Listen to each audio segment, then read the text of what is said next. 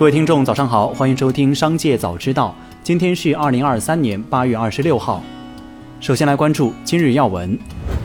八月二十五号，有消息称，中国监管机构拟暂停资本外流。对此，接近监管人士表示，今年以来，外资总体保持净流入态势，外资监管政策没有发生变化，暂停资本外流的消息不属实。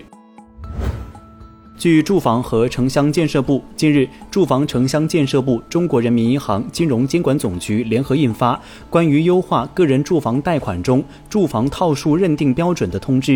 推动落实购买首套房贷款认房不认贷政策措施。通知明确，居民家庭申请贷款购买商品住房时，家庭成员在当地名下无成套住房的，不论是否利用贷款购买过住房，银行业金融机构均按首套住房执行行住房信贷政策。此项政策作为政策工具纳入一城一策工具箱，工程师自主选用。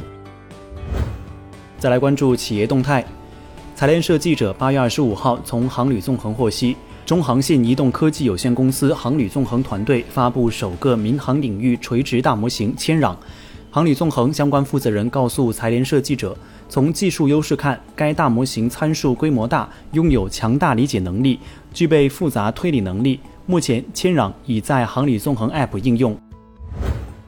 在八月二十五号开幕的二零二三成都车展上，长城汽车首席增长官 CGO 李瑞峰表示，面对越来越激烈的汽车市场价格战，有人质疑长城汽车还有余粮吗？他回答。长城汽车的子弹还有很多，不惧打价格战。八月二十五号，据法国巴黎银行官微消息，近日，法国巴黎银行担任。委任牵头安排刑部纪刑，为宁德时代新能源科技股份有限公司与广东邦普循环科技有限公司旗下香港邦普时代新能源有限公司完成三年期六亿美元银团贷款，贷款资金将用于一般企业用途，包括但不限于补充流动资金、现有债券再融资等。本次银团贷款是宁德时代在境外银团市场的首次亮相。星空华文八月二十五号午后再度跳水，一度跌百分之十九点一七至五十三点七五港元，股价创今年一月以来新低。消息面上，中国好声音节目暂停播出，星空华文为中国好声音的母公司。招股书数据显示，中国好声音是星空华文旗下最大综艺 IP。二零一九年至二零二一年，其贡献营收分别为四点九一亿元、三点二五亿元、二点五二亿元。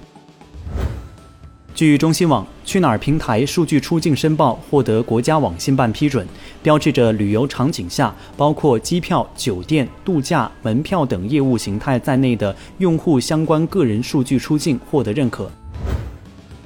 八月二十四号晚，恰恰食品发布了二零二三年中期财报。财报显示，二零二三年上半年，恰恰食品实现营收二十六点八六亿元，同比微增百分之零点二八，增速较上一年同期的百分之十二点四九大幅缩减，净利润为二点六七亿元，同比下降百分之二十三点八。这也是恰恰食品自二零一七年之后，中期财报再次出现净利润下跌的情况。针对营收微增、净利润下跌原因，恰恰食品在财报中指出，主要是由于春节跨期以及公司节前坚果礼盒备货较谨慎、葵花籽原料成本上涨等原因影响。劳力士集团八月二十四号宣布收购瑞士高端腕表零售商宝齐莱。宝齐莱在全球拥有超过一百间门店，其中五十三间为劳力士专卖店。四十八间为劳力士集团旗下腕表、帝舵表专卖店。劳力士表示，收购完成后，宝齐莱名字将被保留，而原有门店也将继续独立运营。最后再来关注产业新闻。随着上市公司半年报陆续出炉，统计发现，多家私募机构不约而同地介入医药板块，更有多家医药公司股份获得高毅资产、聚明投资等百亿级私募青睐。业内人士表示，医药板块经历了长时间的调整，当前性价比已相对较高。从长期来看，医药板块整体向上趋势明显，当前已是布局的有利时间窗口。日本二十四号启动福岛第一核电站核污染水排海，引发全球关注。日前，多家日装品牌就是否会受影响紧急回应。虽然日装品牌纷纷自证清白，但记者注意到，在社交平台上已有消费者将购买的日本化妆品退货。此前，日本东京电力公司对福岛第一核电站核污染水排海设备进行试运行时，就曾引发一波日装退货潮。海关总署数据显示，从今年五月份开始，从日本进口的化妆品开始出现明显下滑，其中六月份的进口金额同比下降百分之八点四，七月份的进口金额同比大幅下滑百分之三十。据澎湃消息。海南省市场监督管理局八月二十四号发布关于规范食盐价格行为的通告称，目前食盐等相关商品市场价格出现异动。通告强调，其中针对相互串通、操纵市场价格，造成商品价格大幅上涨的违法行为，情节较重的，处一百万元以上五百万元以下的罚款；情节较严重的，责令停业整顿或者吊销营业执照。此外，广东汕尾市、江西吉安万安县。江西赣州石城县定南县、广西百色右江区、田阳区等地也相继发布关于规范食用盐市场价格行为的通告，告诫盐业各经营者要求稳定市场价格秩序。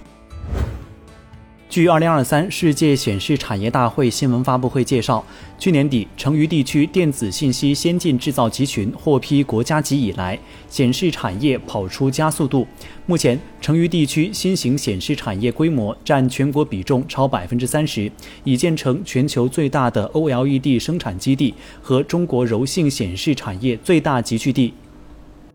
以上就是本期商界早知道全部内容，感谢收听，下次再见。